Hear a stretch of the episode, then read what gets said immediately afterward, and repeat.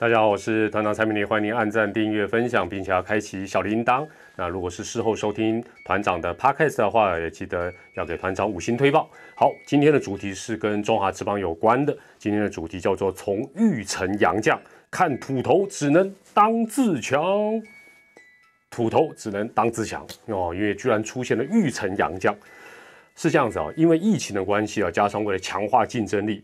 中职各队啊，都叫过往啊，提早进行所谓的这个洋将军备竞赛，而且在人数跟金额哦，不但都是超前部署，而且呢，几乎都是超预算、超名额的部署。所以呢，二零二一新球季啊，真的精彩可期。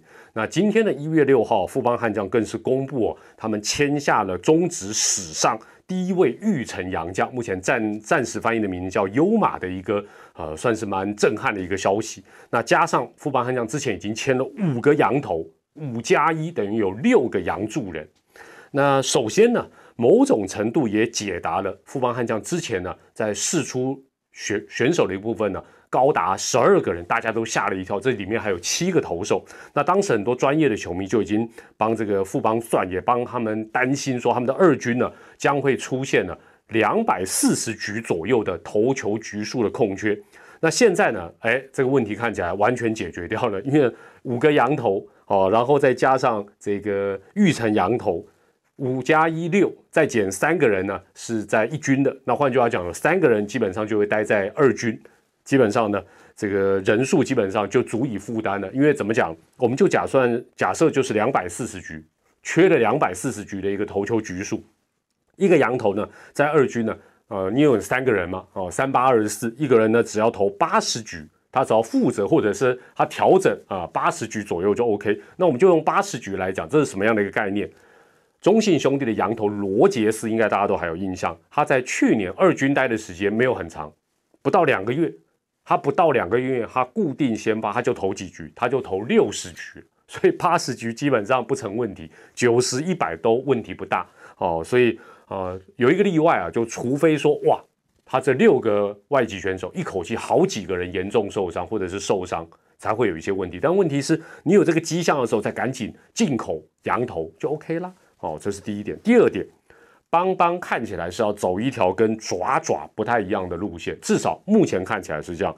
也就是他要走的路线比较类似于他富邦勇士篮球队的模式，只是差别说中职基本上呢选秀的规定等等有一些制度啊把它绑住，所以他的这个银弹公式的他目前就直接直接转往洋将的部分大力的投资。那当然这也是。在中华职棒来讲，最立竿见影的一个方法。那有些球迷就会担心啊，这会会不会是一个短空长多？哎，这有待观察了。团长是觉得应该没有那么严重。第三，中职的选秀时间是落在每一年的七月，所以各队啊，当然也包括富邦在内，都可以找旅外已经告一个段落，然后想参加中职选秀的投手，甚至于是把比赛机会、投球局数让给他们来做自主培训。哦，所以基本上那两百四十多局真的问题不大。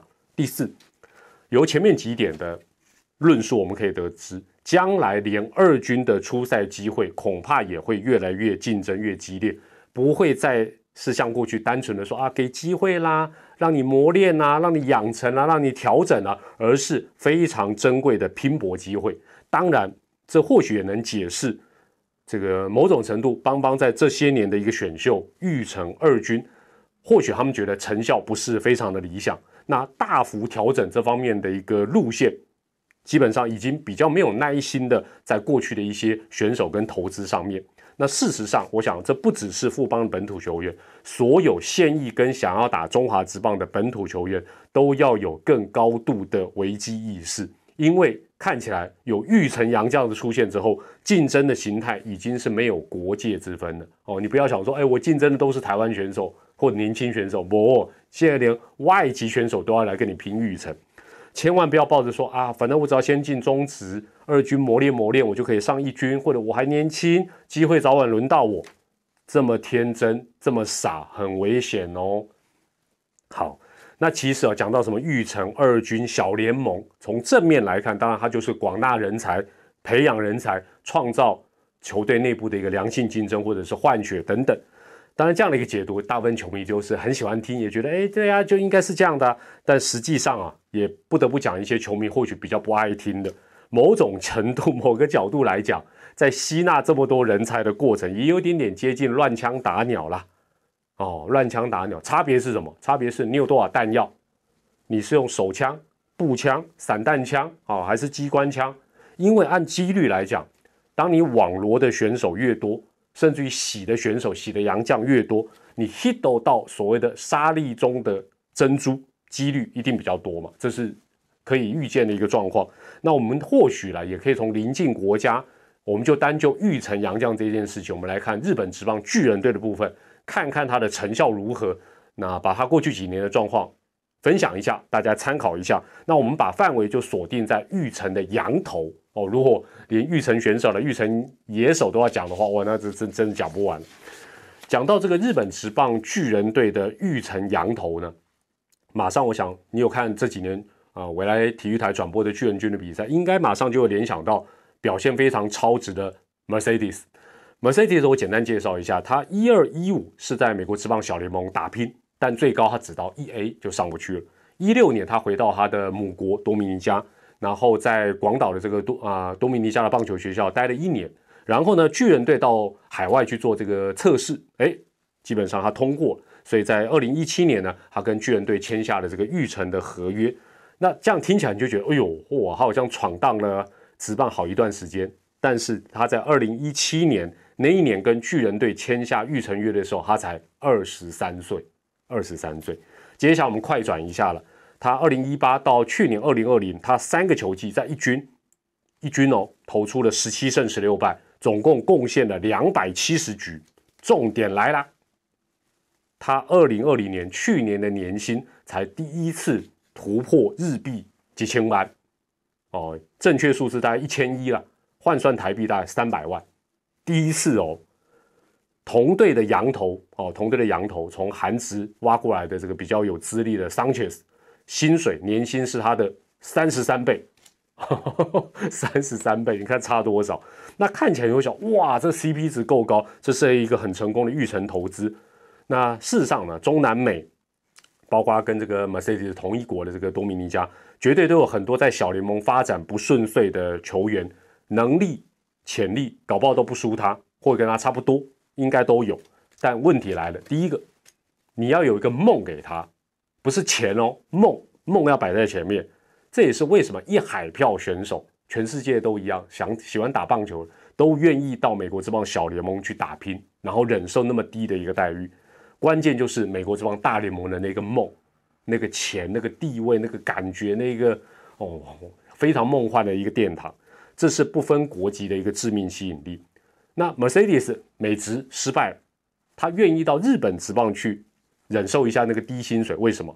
一样意思，因为有那个梦哦。那他慢慢，他算是已经逐步在达成。虽然他的薪水跟桑切斯还差了三十三倍，但是相信接下来应该是应该是跟他原本签的那个合预成约，还有那当年的合约多少有关系了。好，第二，不同的环境跟国家跟训练模式，虽然某些挂波景，但是总是这些遇到瓶颈的球员突破的一个机会哦。所以有些选手。到日职哎发展，再回美国职棒表现的也大放异彩，也都有啊，甚至于大家说啊，旅台哦就是神啊，到台湾职棒打一打，在挑战别的国家表现好的也有哦，所以有些时候那个那个突破任督二脉的时间点在哪里？换一个环境其实是一个机会。第三，你再厉害哈，再看好你，或者你对自己期许再高，只要你那个环境，你那个球队不给你足够的出赛机会。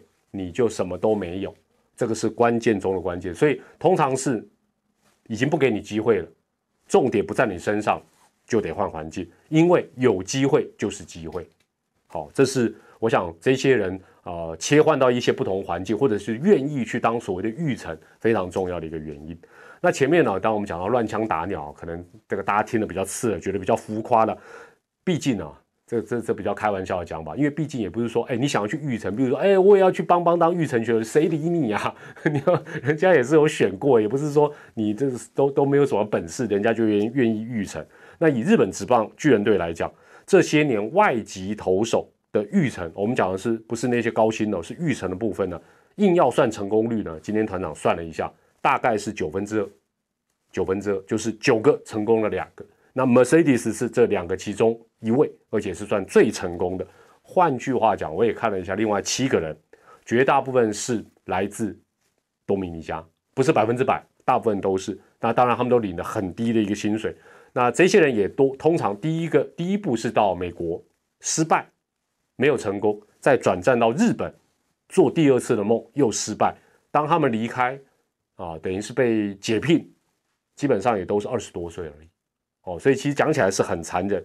那如果再把外籍的育成选手，这些人也都蛮低薪的。另外还有日本籍的，无论他投手或野手，这些育成都算进来，这些人他们虽然是。名为加入职棒，但是他们要从玉成的三位数的背号变成两位数的背背号，就变正式选手，其实几率都比想象中的困难的很多。好了，这是日本职棒啊，特别是独卖巨人队的部分，让大家做一个参考。那台湾会不会后续包括富邦，还有整个环境会不会走向这样，还不得而知了，做一个参考。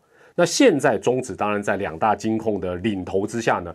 说起来有越来越庞大的一个资源，那当然大家农场啊，还有二军的布局的方法，现在看起来是有走向一些不太一样的一个方法，但是相信能够吸引各国的好手来挑战中华职棒，或者是来甚至愿意当这种低薪的育成选手，相信也会越来越多。因为你毕竟坦白讲，你就是那个钱要拿出来了。那我们在二零二零年，哎，中职顺利的进行，薪水也给的高。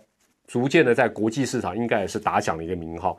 那大环境当然某种程度也逼着他们不得不到亚洲、到台湾来发展，因为最主要的第一个原因疫情。另外大家都知道，由于疫情的关系，美国职棒小联盟是在缩编的一个状况。换句话讲，他们甚至于想我我要去美国这帮小联盟吃苦，几率也越来越少。所以改换到亚洲市场，变成是这些人的一个机会。